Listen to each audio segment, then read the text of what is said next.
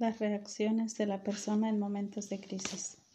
Ante una crisis, el ser humano tiende a reaccionar de diversas maneras, tomando en cuenta los antecedentes y las consecuencias que la rodean, la biografía personal como son la manera de percibir, pensar, sentir y actuar ante una circunstancia o crisis. De ahí viene la consecuencia que son los resultados que el comportamiento provoca ante un contexto que rodea a la persona.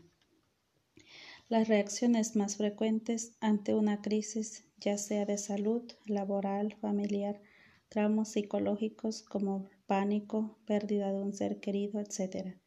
El estrés excesivo, hasta incluso en perder el sentido de la vida.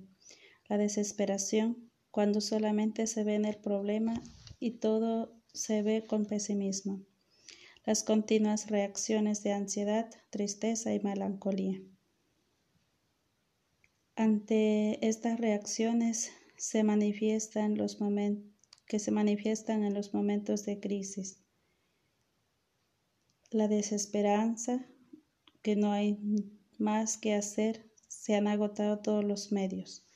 Al experimentar la pérdida de un familiar o de un trabajo, incluso el aislamiento encamina al individuo al riesgo suicida.